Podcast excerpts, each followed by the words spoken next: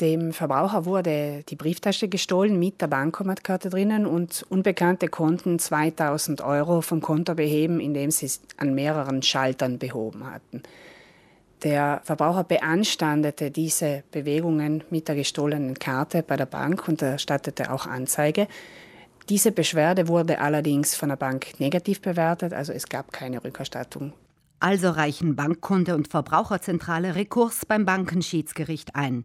Das ist die Schlichtungsstelle, die für solche Angelegenheiten zuständig ist. Doch auf den Rekurs reagiert die Bank einfach nicht. Die Bank hat sich in das Verfahren nicht eingelassen und hat auch keine Gegendarstellung dem Schiedsgericht zukommen lassen.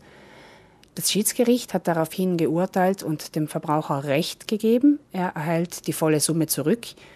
Im Normalfall wäre ein kleiner Selbstbehalt zu seinen Lasten. Das Richterkollegium hat in diesem Fall vom Selbstbehalt abgesehen und die ganze Summe als Schadenersatz verfügt. Was wohl auch anders ausgegangen wäre, wenn die Bank sich auf das Schlichtungsverfahren eingelassen hätte. In seinem Urteil nimmt das Richterkollegium jedenfalls kein Blatt vor den Mund, dass es die mangelnde Kooperationsbereitschaft der Bank für unangemessen hält.